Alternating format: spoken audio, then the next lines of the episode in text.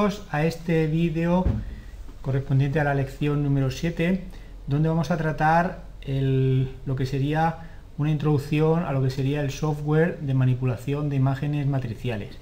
Bien, hemos visto cómo en la parte de, software para manipulación de imágenes a través de vectores, con el Inkscape como con el Illustrator. Bien, ahora lo vamos a hacer para que veáis cómo se manipulan imágenes matriciales, una introducción con el programa que a nivel profesional es el más utilizado prácticamente por la totalidad de los usuarios como es Adobe Photoshop. Pues en esta parte lo vamos a ver va a ser una introducción a lo que son las diferentes partes de lo que sería la pantalla de inicio, la barra de herramientas, vais a ver cómo hay una cantidad bastante grande de, de herramientas, vamos a ver las más usuales, eh, cómo se componen los diferentes menús, un, concepto muy importante que es el concepto de capas. Y después como ejercicios pues vamos a ver también cómo se trabaja con el texto tanto editar texto, transformar texto y darle digamos pues al final un aspecto eh, que deseemos. Bien, para empezar si abrimos el programa nosotros vamos a trabajar aquí con la versión CS6, aquí la tenéis, ¿de acuerdo? Bien, esta es la primera pantalla que vais a encontrar siempre que abráis Photoshop CS6. Deciros que eh, con otras versiones de Photoshop puede ser que la pantalla haya de bienvenida cambie un poquito, pero realmente en esencia es lo mismo. Prácticamente desde el Photoshop 7, eh, lo que sería la pantalla de inicio, son bastante, bastante semejantes. Entonces, en esta primera pantalla podemos distinguir como aquí en la parte de la izquierda tenemos lo que se conocen como la barra de herramientas. Bien, veis como todas las herramientas tienen aquí una especie como de flechita en la parte inferior de la derecha. Eh, ¿Qué significa? Pues significa que si hacemos clic en, ese, en este caso en esta herramienta, en esa posición se abre, ¿veis? Se abren las diferentes herramientas que se encuentran dentro de esa posición. ¿Entendido? Y así con todas. ¿Vale?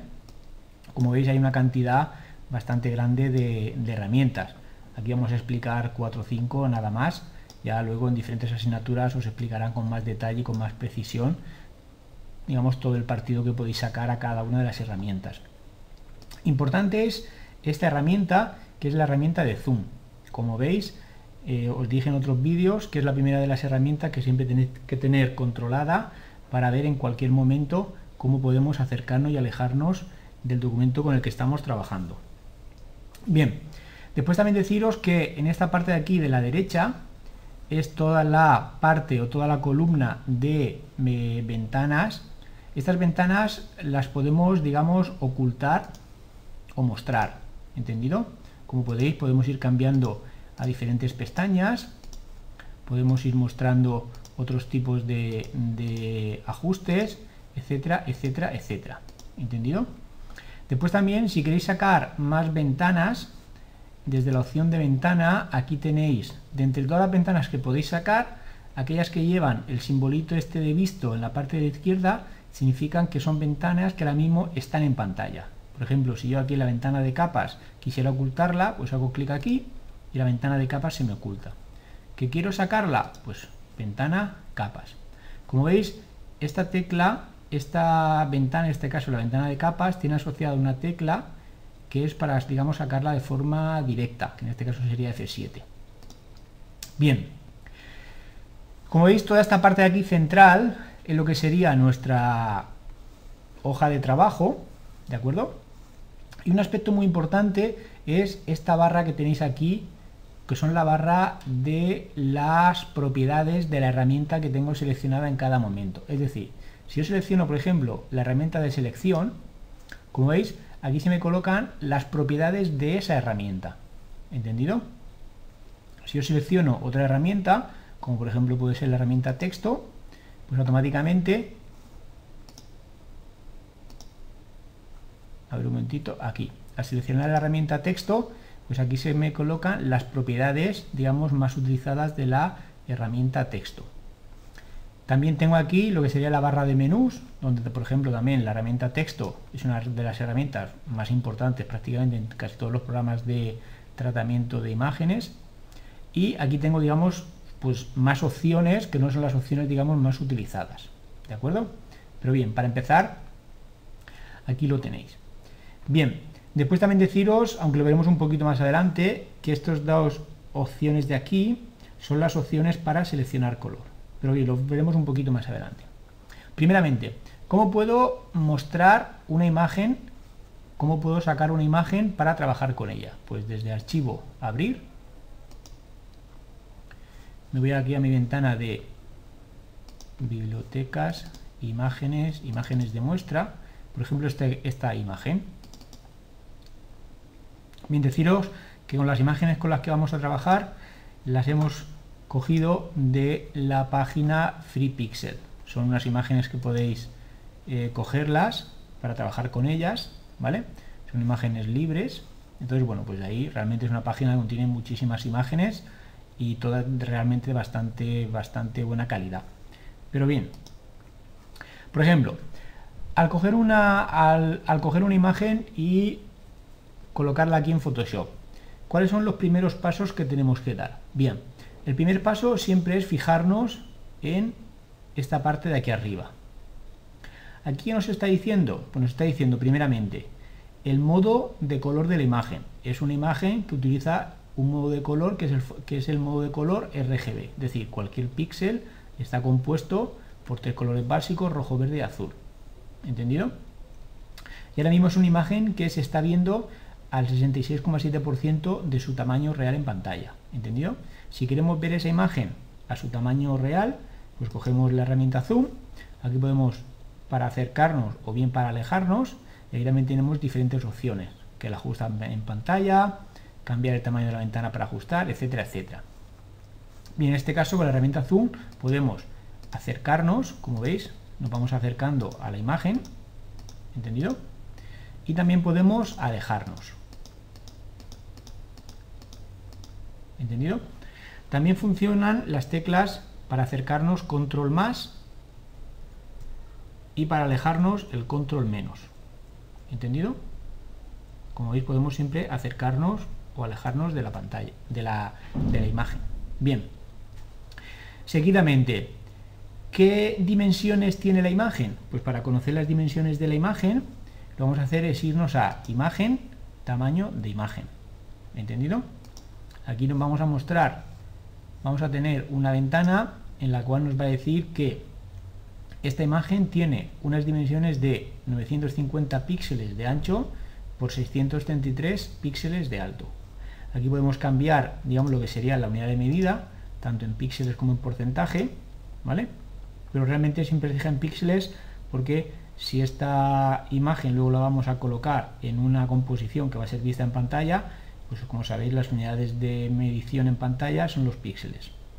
Bien, y aquí también tenemos la cuál sería el tamaño del documento en impresión. ¿De acuerdo? Es decir, a una calidad de 72, pues tendríamos 33,51 centímetros por 22,33. ¿Entendido? Bien, esta sería eh, la primera, digamos, ventana que tenemos para explorar eh, eh, la calidad, si es adecuada o no, de la imagen con la que estamos trabajando. Bien, desde esta ventana también podemos cambiar la anchura y la altura de la, imagen que tenemos ahora mismo en pantalla. ¿Entendido? Por ejemplo, si necesitamos esta imagen a un tamaño, en este caso a una, anchura, por ejemplo, imaginaros, de 700 píxeles, vais a ver cómo, tenemos, digamos, eh, unidos tanto la anchura como la altura, al cambiar, por ejemplo, en este caso, la anchura, automáticamente también cambia la altura. ¿Para qué? Pues para que la imagen no se, digamos, no se desproporcione. ¿Entendido? Si esto lo quisiéramos, no quisiéramos que cambiara la, altura junto con la, junto con la altura o al revés, pues le decimos lo de restringir proporciones, lo tenemos desmarcado. ¿Entendido? Pero bueno, como en principio no queremos queremos que salga así, pues ¿entendido? Y ahora aquí como veis han cambiado tanto la anchura como la altura. Bien, ahora aquí que tenemos la imagen podemos colocarla. Yo os aconsejo siempre que cada vez que podáis con lo que es la imagen al 100% por lo menos para tenerla toda vista ella. ¿Entendido? Bien, imaginaros ahora que eh, deseamos guardar esta imagen, ¿vale? Para guardar una imagen siempre os tenéis que ir a archivo, guardar como. ¿Entendido? Entonces en archivo guardar como, ahí tenemos diferentes imágenes, pero vamos a eh, llamarle, imaginar por ejemplo, caballo-1. Yo siempre os aconsejo que la imagen, digamos, original nunca la sobrescribáis, sino que a las diferentes opciones que vayáis haciendo sobre, esa imagen le vais dando nombres distintos, por ejemplo, caballo-1 o caballo anchura 700. Y así sabemos que esa imagen tiene una anchura de 700. ¿Entendido? Bien. Al decirle guardar, como estamos con el formato JPG, siempre nos va a salir esta pantalla. En esta pantalla lo que nos dice es qué calidad deseamos guardar para esta imagen. Fijaros como aquí ahora en pantalla, a calidad 7, esta imagen ocupa un espacio de 98K. Si esa calidad la bajamos, pues ahora mismo esta imagen ocuparía solamente 69K. Lo más pequeño que lo podemos hacer sería calidad 0, pero como veis la imagen ha perdido toda su, su nitidez. ¿Entendido? Sí que es verdad que ahora mismo nos ocupa solamente 47K, pero posiblemente no queremos guardarla esta calidad, depende para lo que la queramos. Y la calidad máxima, que sería calidad 12, pues como veis la imagen es mucho más nítida. También es verdad que automáticamente el, tamaño de la imagen se nos vaya a 300 pix, a, 300K. Pero bien, sea como cada uno quiera, dependiendo dónde se vaya a ubicar, puede ser interesante guardarla a una calidad máxima a una calidad, digamos, intermedia, calidad 8, 7, o bien a una calidad baja, depende para lo que sea, calidad 3, calidad 4, ¿entendido? Bien, vamos a guardar, por ejemplo, la calidad máxima. Bien, imaginaos que ahora mismo esta imagen la quisiéramos guardar en otro tipo de formato. Archivo, guardar como. Y desde aquí elegimos los diferentes formatos en los cuales es posible guardar la imagen. Fijaros la cantidad de formatos, muchos de ellos ya lo hemos visto en otros vídeos, pero por ejemplo, si lo quisiéramos guardarlo en calidad, en, formato de Photoshop, pues elegimos el, formato PSD, la extensión PSD. ¿Por qué ahora aquí no me muestra ningún elemento? Porque no hay ningún elemento que tenga esta extensión. ¿Entendido? Bien, le decimos guardar y ahora tenemos guardada. ¿Que la queremos guardar en otro tipo de formato? Pues ahora vamos a decirle, por ejemplo, eh, formato extensión.gif. Pinchamos ahí, le decimos guardar. Para el formato .gif podemos elegir algunas opciones. Sabéis que el formato .gif está relacionado con lo que se conoce como el color indexado. Estas serían las opciones más, eh, eh, las mejores opciones para el, color indexado, que es guardar la máxima cantidad de colores que son 256.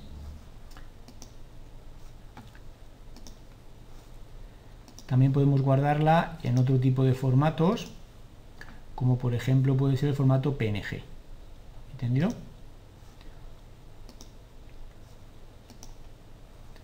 Y ya que estamos, pues también vamos a guardar en otro tipo de formato, que va a ser el formato, por ejemplo, TIFF. Aunque realmente para guardar en el formato TIFF deberíamos antes cambiar lo que sería el modo de color a color CMYK.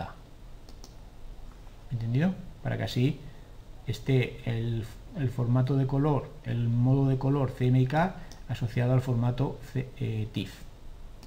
Archivo, guardar como punto TIFF.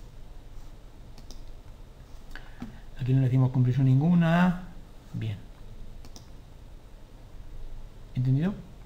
Bien, vamos ahora a ver estas diferentes opciones, que es lo que nos han por ejemplo, aquí por ejemplo veis cómo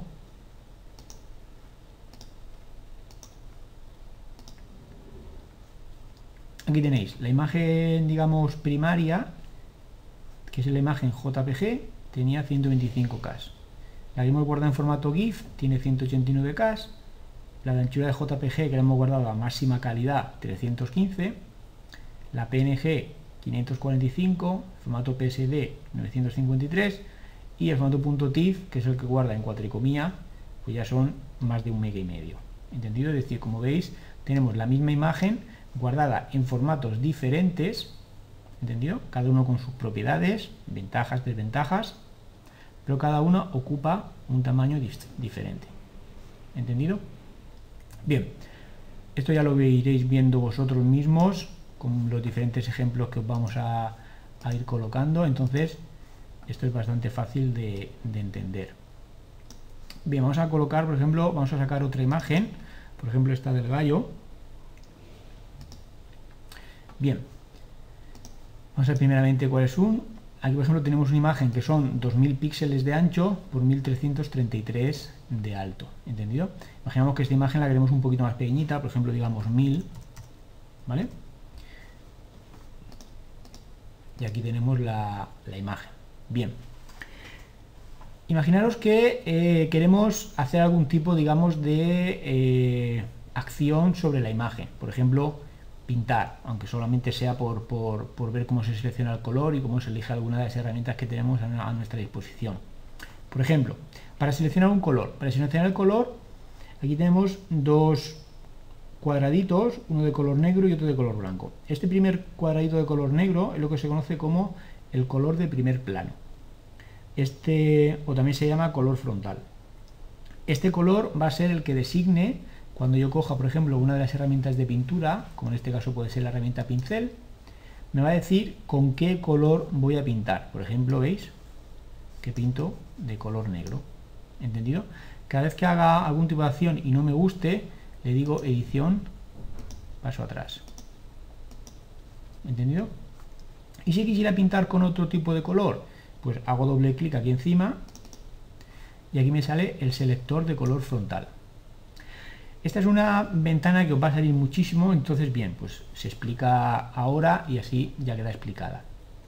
Lo primero que tengo que elegir es de este arco iris, elegir más o menos el color que deseo. Imagino, por ejemplo, que quisiera un color azul.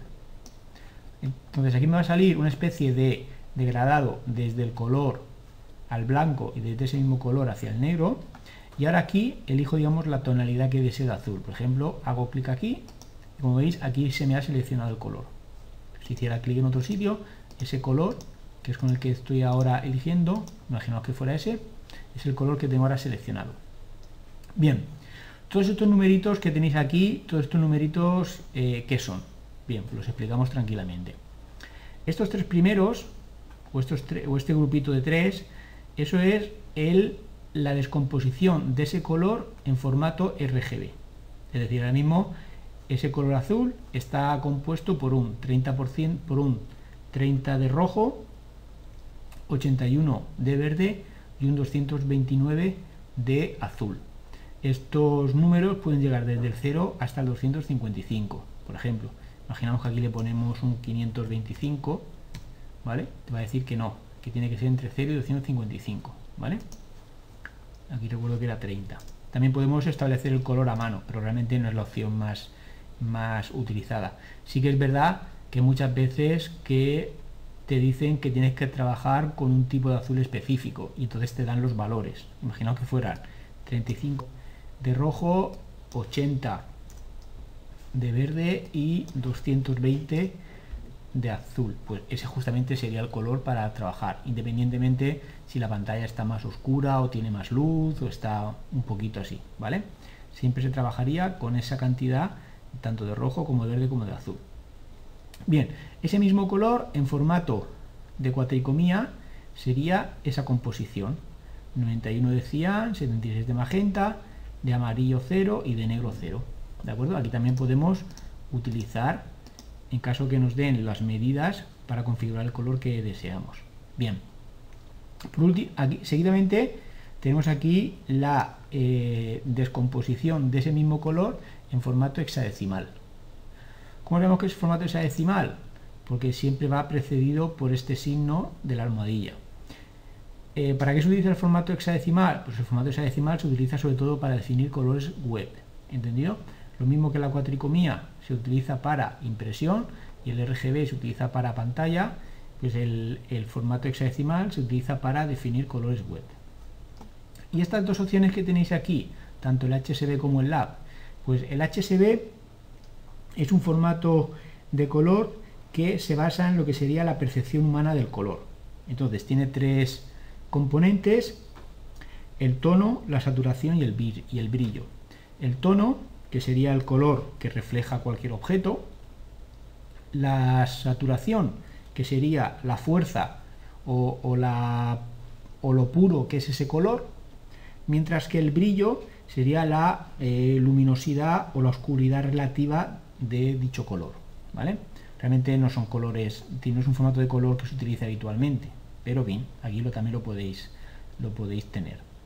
Mientras que luego el formato lab es un formato, es un modo de color que es independiente del dispositivo. Es decir, eh, si bien utilizamos una impresora o un monitor o un escáner, este formato de color se creó, digamos, para ser independientemente del dispositivo con el que se visualice el color. Está compuesto por tres, digamos, tiene tres parámetros, la L que sería la luminancia, ¿de acuerdo?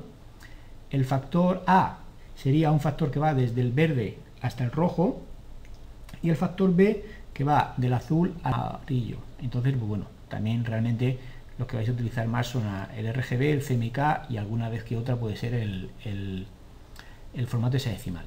Bien, para seleccionar el color, pues nada, hacemos clic aquí, como, como, hemos hecho antes, le decimos OK y ya tenemos ese color para poder utilizarlo.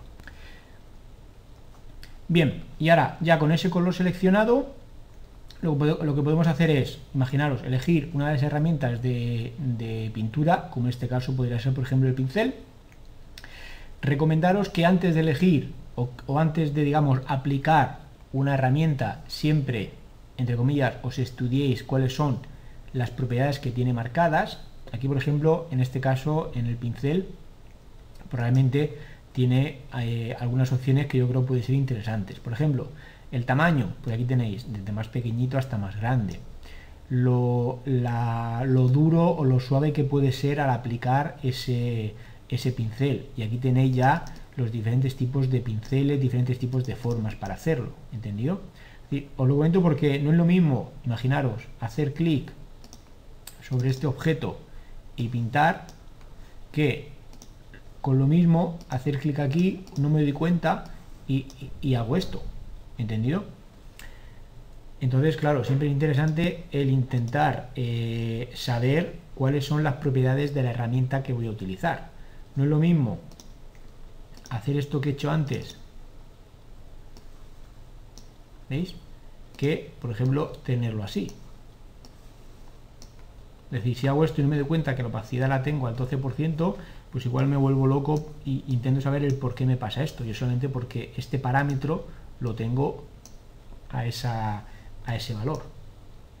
¿Entendido? Como veis aquí, por ejemplo, para edición paso atrás tenéis al control más Z. Es decir, al control más Z es bastante fácil para la hora de tirar cosas para atrás. Bien, también tenéis otras herramientas de, pintura, como en, este caso, como en este caso puede ser, por ejemplo, la herramienta lápiz, que más o menos funciona muy parecido a la herramienta pincel, con otras características, pero bastante eh, eh, parecida a ella. Perdón.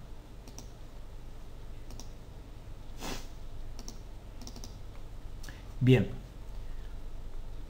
Aquí también tenemos otras herramientas, como es por ejemplo el, bote de pintura, aunque el bote de pintura, tal cual lo tenemos aquí, sería un poquito fuerte el aplicarlo, si eso lo vemos un poquito más adelante.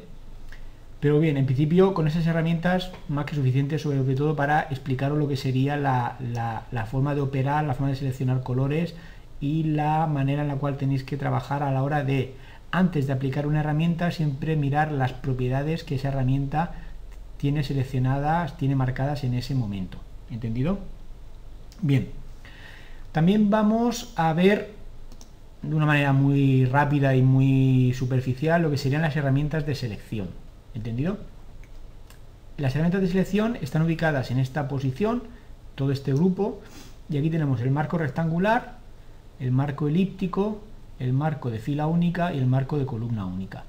Básicamente vamos a explicar estas dos, que serían las más interesantes. El marco rectangular, pues bastante sencillo, es hacer selecciones de una forma rectangular. ¿Entendido? Bien. Eh, si a esta selección yo le quiero añadir otra selección que puedo hacer ahora, pues lo que le digo es añadir, marco esta opción y entonces le digo añadir a la selección. Y entonces la selección que hago nueva se añade a la que ya tenía. Imaginaos que aquí puedo ir añadiendo. ¿Entendido? ¿Vale? Que esta opción de aquí lo que hace es a la selección que tengo, ahora le resta la parte que se intersecte con la selección nueva. Por ejemplo, si hago aquí ahora y le resto toda esta parte, ¿qué me va a hacer? Pues este sería el resultado. ¿Entendido? Y esta opción lo que hace es, a la selección que tengo, se queda con la intersección que, que hubiera entre lo que hay ahora y la nueva que tengo. Por ejemplo, imaginaos que hay algo así, pues se quedará con la intersección. ¿Entendido? Entonces yo puedo combinar tanto selecciones rectangulares como con selecciones elípticas, no tengo ningún problema. Por ejemplo, esta con esta, pues le puedo hacer selecciones, como veis, y que las puedo ir combinando de todas las maneras que yo considere. Por eso no hay ningún tipo de inconveniente. Ay, perdón.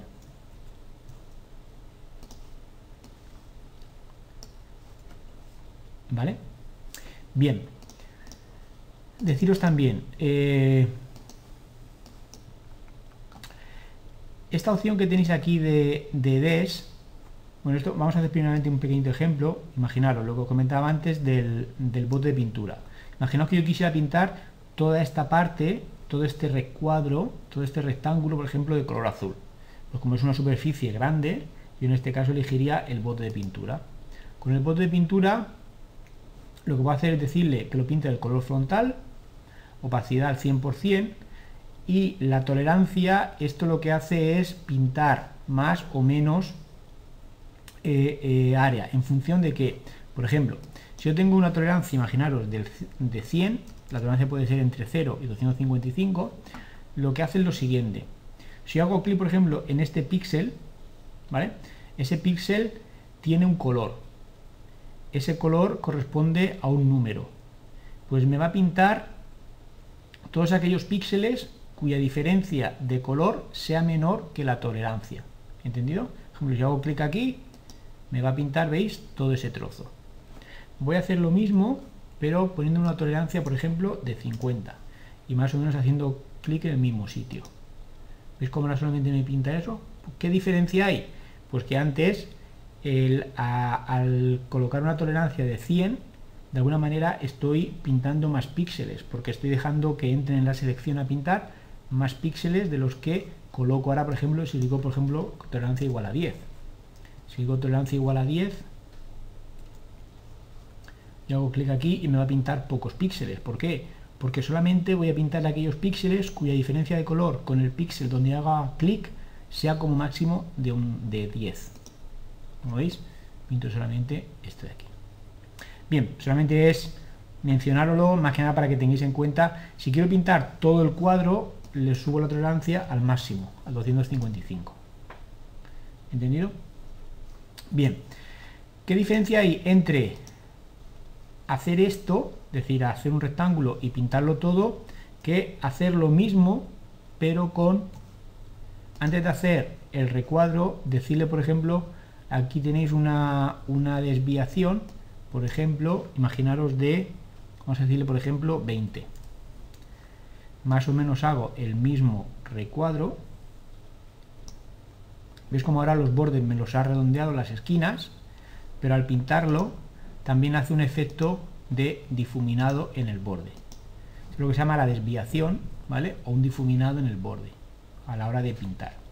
Bien, son diferentes opciones para que lo tengáis claro y sobre todo no equivocaros en ciertos aspectos que son bastante fáciles y bastante eh, útiles a la hora de hacer cualquier, cualquier ejercicio. Bien, también tenemos aquí otro tipo de herramientas de selección, como por ejemplo tenemos aquí la herramienta lazo, ¿vale? Todas las herramientas de selección, todas tienen prácticamente las mismas opciones, ¿vale?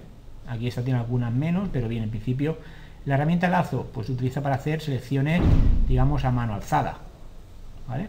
Selecciones a mano alzada. ¿Entendido? La herramienta lazo poligonal pues hace lo mismo, pero en este caso selecciones poligonales, donde yo voy marcando las esquinas. ¿Entendido? Y la herramienta de lazo magnético lo que me hace es una especie de selección, pero me va teniendo en cuenta los contornos. ¿Vale? Es una herramienta un poquito más sofisticada, pero bien, nos la explicarán con mucho más detalle eh, eh, en otras asignaturas. ¿Vale?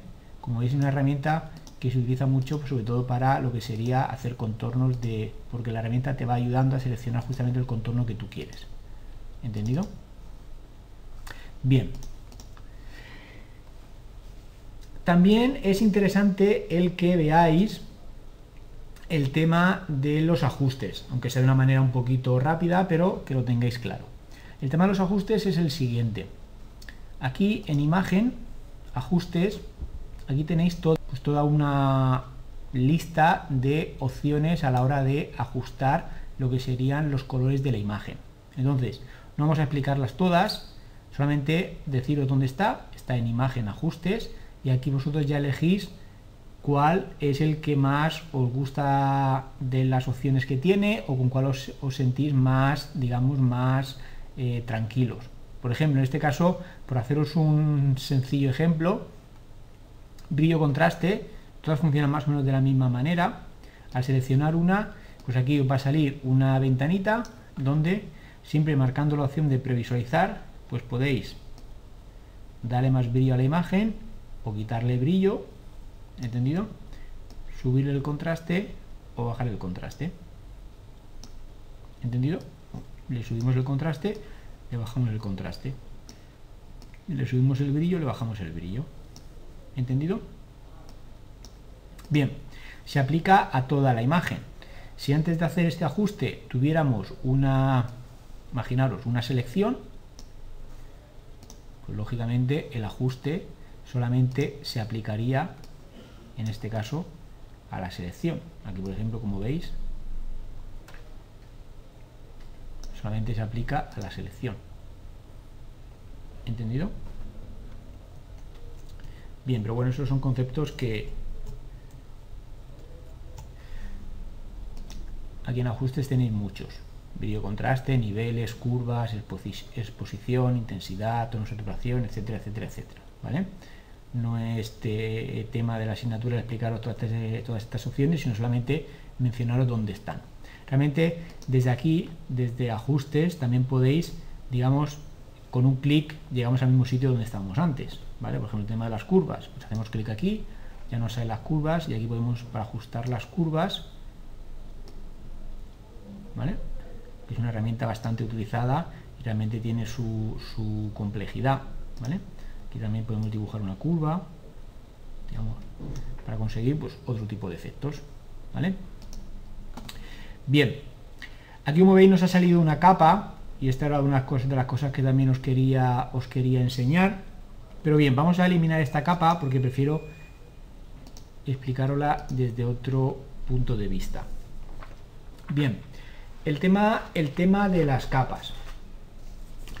Eh, una capa, eh, cuando estemos trabajando con imágenes matriciales, eh, vamos a definir una capa como una especie de, de, pliego de papel cebolla, de los que utilizábamos cuando, éramos, cuando íbamos a la escuela, para copiar los mapas. Pues una, una capa yo la definiría en ese sentido para que se entendiera. Es como si fuera una lámina de papel cebolla donde podemos ir colocando diferentes objetos, diferentes ajustes, diferentes textos, diferentes imágenes y gracias a la cual podemos ver lo que hay debajo. ¿Entendido? Bien, ¿cuántas ¿de qué manera tenemos o de cuántas formas tenemos para crearnos capas, porque aquí ahora mismo, como veis, cuando sacamos una imagen JPG, por defecto solamente tenemos una capa, ¿entendido? La capa es la llama fondo y la asocia con un candadito. Si queréis quitarle este candadito, hacemos doble clic, entonces la capa deja de estar bloqueada, que se llama, ¿vale? Este ojito es para mostrar la capa o no mostrarla. Este dibujito que tenéis aquí ahora como pequeño tablero de ajedrez significa que esos objetos son eh, invisibles, pero bien, eso ya se verá un poquito más adelante. Entonces, ¿de cuántas maneras tenemos de crear capas? Pues la más fácil de entender es colocando, eh, utilizando la herramienta texto. Entonces, seleccionando la herramienta texto, aquí tenemos diferentes eh, opciones que están ubicadas dentro de la barra de herramientas en la posición de la herramienta texto. Texto en horizontal y texto en vertical. Vamos a jugar con estas dos opciones. Primeramente empezamos con el texto en horizontal. Bien, seleccionamos la herramienta texto y antes de aplicarla tenemos que ver, aquí tenemos cuáles son sus, eh, digamos, opciones más eh, utilizadas. Aquí tenemos tipo de letra, aquí tenemos pues todos los tipos de letra que tenemos instalados ahora mismo en este ordenador, ¿vale? Aquí tenemos las diferentes opciones de negrita, cursiva, negrita, cursiva, itálica, etcétera, etcétera, ¿vale? Tamaño de la letra, ¿entendido? Aquí dependiendo del tipo de letra puede ser que nos den más o menos opciones, enfocado, nítido, fuerte. Aquí tenemos la alineación del texto, a la izquierda, centrado o a la derecha. Aquí tenemos el color, ¿entendido? Al principio este color va a ser el mismo que este, pero luego una vez escrita el texto, si queremos cambiar el color, tenemos que hacer doble clic aquí. Aquí tenemos una opción interesante sobre todo para darle eh, algún tipo de efecto a los textos. Si con estas opciones se nos queda un poquito corto las, y queremos sacar más opciones, pues aquí en ventana párrafo, aquí tenemos más opciones, tanto de para los caracteres, ¿vale? El tracking, el kerning, etcétera, etcétera, todo mayúsculas, etcétera, etcétera, o bien también opciones para los párrafos. Pero bien, esto solamente para que lo tengáis ahí claramente y, lo tengáis ahí disponible, ¿vale?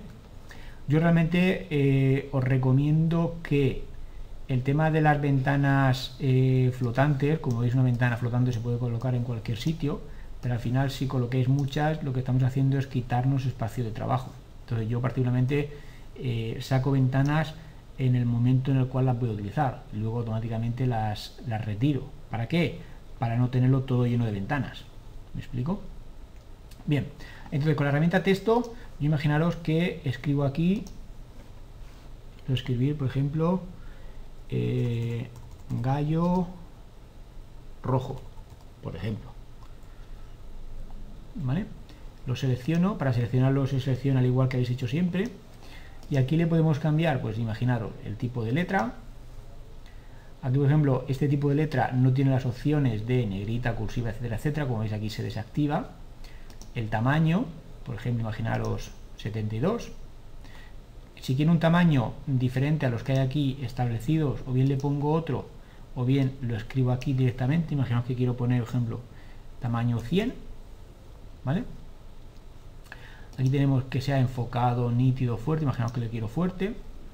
Alineado a la izquierda, al centro que aquí quiero elegir otro color, pues selecciono aquí y elijo, imaginaros, otro color. ¿Vale? Muy importante es que cuando hayamos acabado, decirle que hemos acabado. Y para eso le decimos ahí al visto. ¿Vale? Automáticamente que elegimos eh, la herramienta texto y hacemos clic, hasta incluso sin escribir, automáticamente se crea aquí una capa. ¿Esta capa de qué tipo es? Pues es una capa de tipo texto. ¿Y eso cómo lo sé? Porque tiene aquí esta T. ¿Me explico? Aunque yo haya escrito este texto en esta posición, con la herramienta, con esta herramienta que es la herramienta mover, yo puedo coger el texto y moverlo a otra posición de la pantalla. ¿Me explico? ¿Eso por qué puedo hacerlo? Eso puedo hacerlo porque tengo seleccionado la herramienta la capa, en este caso la capa de texto. Si por ejemplo tuviera seleccionado la capa de fondo, yo quisiera mover, eh, eh, en este caso, la expresión gallo rojo, no podría, porque no tengo seleccionado esa capa. ¿Me explico? Ahora aquí lo que puedo hacer es mover el fondo. ¿Vale? ¿Qué tiene que hacer para seleccionar, para mover el, texto gallo rojo? Primeramente, seleccionar su capa y ahora lo pincho y lo muevo. ¿Me explico? Es decir, eh, con el ojo, con el rabillo del ojo, siempre tenéis que estar pendientes de aquí en la ventana de capas, qué capa es la que tengo seleccionada. ¿Por qué? Porque será sobre ella sobre la cual puedo actuar. ¿Me explico? Bien. ¿Qué pasaría si yo ahora quisiera, por ejemplo, pintar eh, donde pone rojo, pintarlo por ejemplo de rojo? Pues tendría otra vez que seleccionar la herramienta texto, selecciono rojo y ahora aquí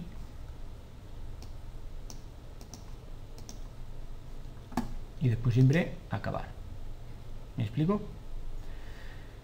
Lo que os, diga, lo que os decía aquí de este tipo de, de estas eh, textos deformados que le llama, pues hago clic aquí.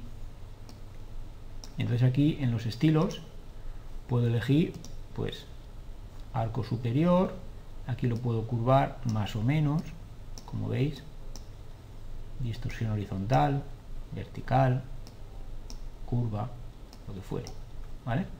Que en vez de arco quiero eh, bandera, pues bandera, y aquí lo curvo más, lo curvo menos, lo distorsiono horizontalmente, verticalmente, bien esto ya se deja para que el estudiante vaya probando y haciendo sus pinitos, eso sí, siempre de una manera, vamos a decir, lógica y ordenada, ¿entendido?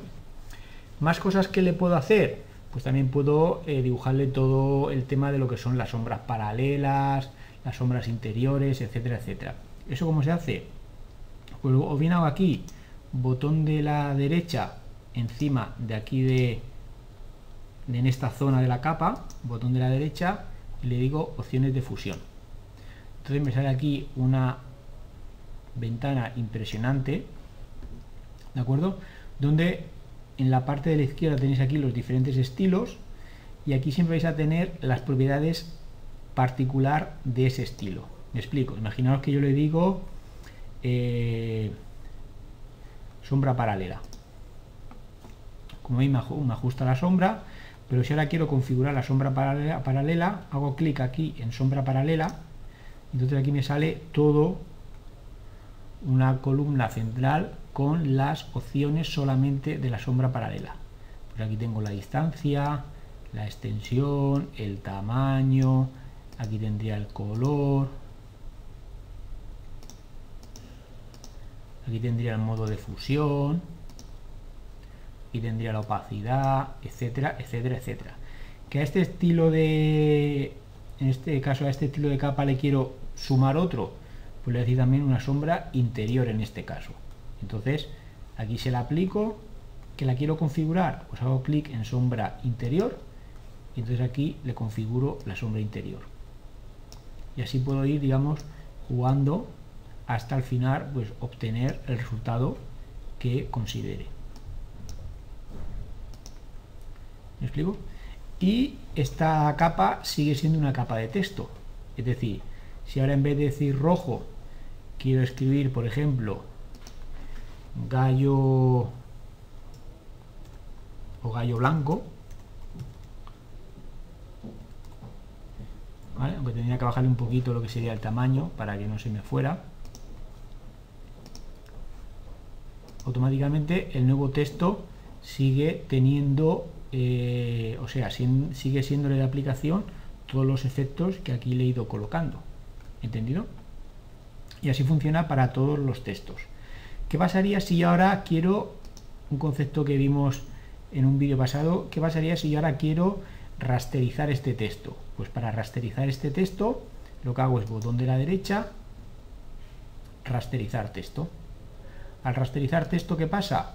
Pues lo que pasa es que ese, esa capa de texto ya pasa a ser ahora una capa de imagen.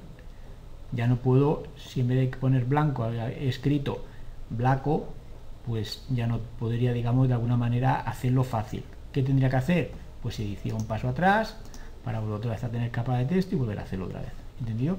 Pero para rasterizar una capa de texto es botón de la derecha, rasterizar texto.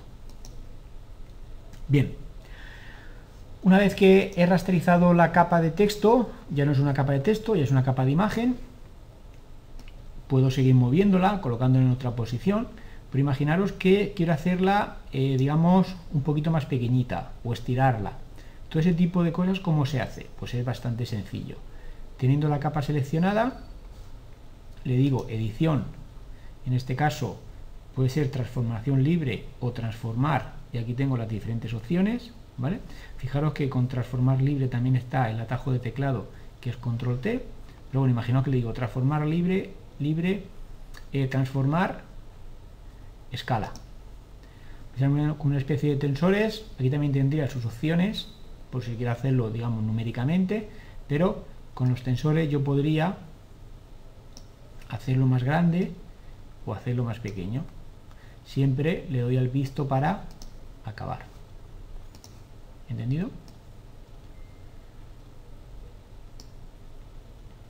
Bien.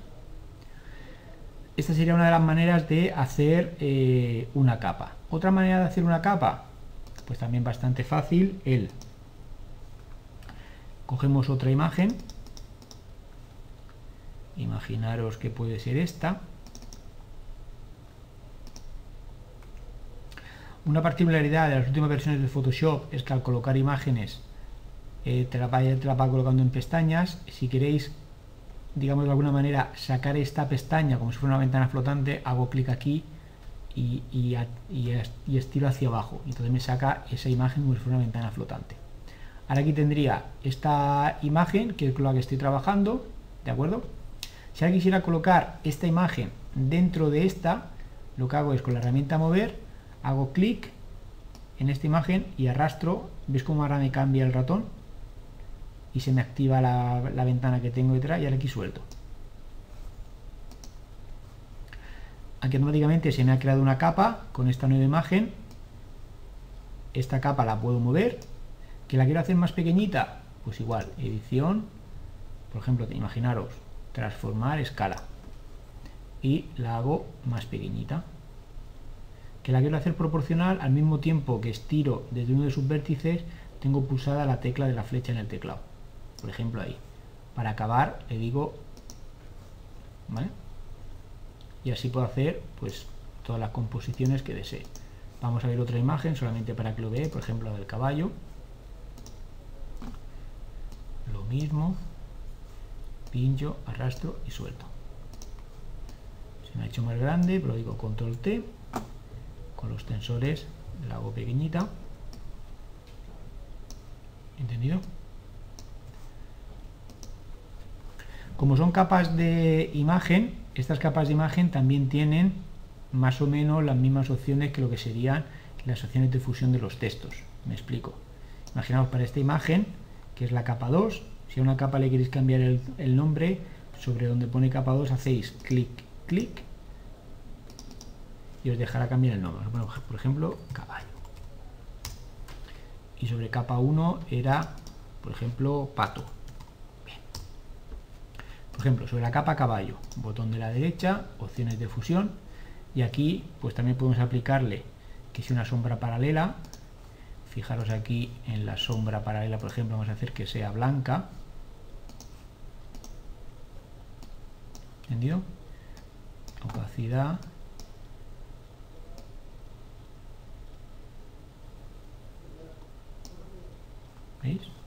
También puede tener una sombra interior o, cualquier otro tipo de, de,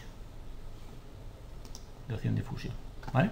Y sigue siendo, ¿vale? Que estos mismos efectos los quiero aplicar sobre la imagen de pato,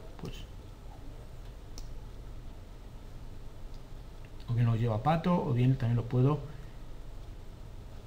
¿veis?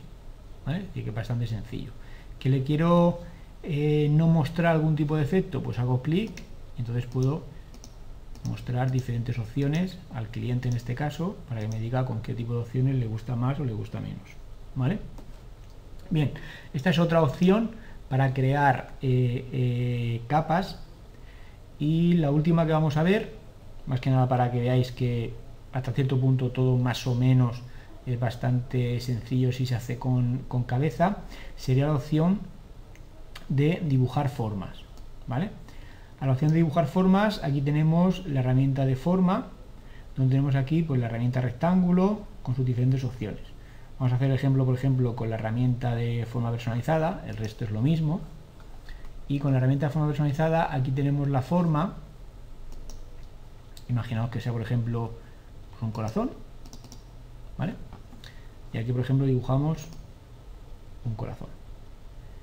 fijaros que al dibujar el corazón, ¿dónde se ha dibujado el corazón? Pues eh, eh, se ha dibujado ahí, en esa parte de la, de la imagen, pero se ha creado la capa aquí.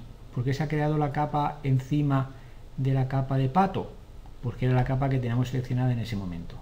Si queremos mover, ¿eso qué significa? Pues eso significa que si la forma yo, en este caso la coloco ahí, en este caso el corazón taparía al contenido de la capa de pato, pero no taparía el contenido de la capa caballo. ¿Por qué? Pues porque la capa, en este caso caballo, está por encima.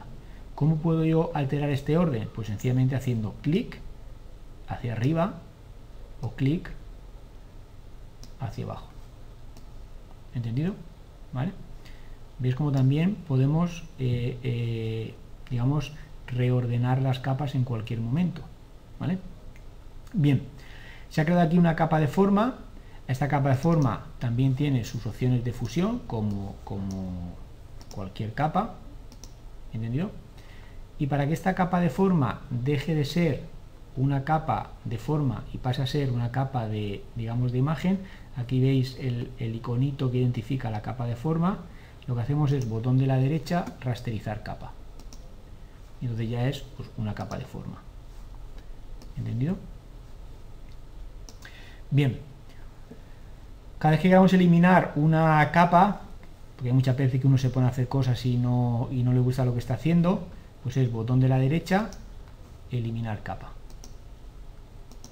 Y automáticamente se elimina todo el contenido que esa capa contiene. ¿De acuerdo?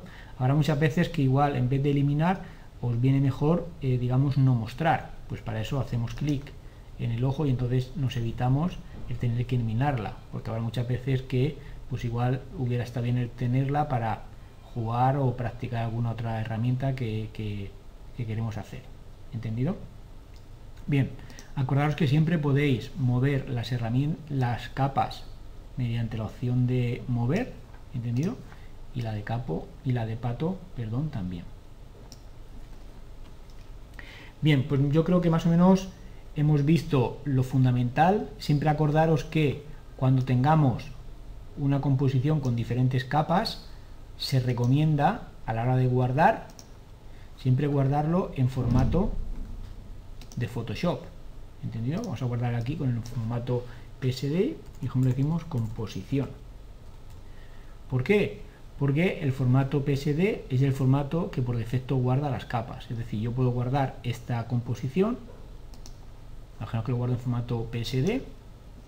Imaginaos que guardo esto mismo y lo guardo en formato JPG. a máxima calidad, eso va a ser independiente, ¿vale? Pero imaginaros que al día siguiente yo quiero continuar con mi eh, eh, composición, imaginaros que quiero abrir composición JPG. Pero aquí como veis, al abrir composición JPG, ¿qué me he encontrado? Que yo cuando lo guardé tenía tres capas, pero al guardar en formato JPG ¿Qué ha pasado? Que ahora lo tengo todo en una. Yo ahora si quisiera mover este objeto aquí arriba no podría. ¿Por qué? Pues porque este objeto está, digamos, todo en una capa. ¿Me explico? Si yo abro ahora composición PSD, ahora sí, yo ahora tengo mis tres capas y puedo seguir trabajando sobre ellas independientemente.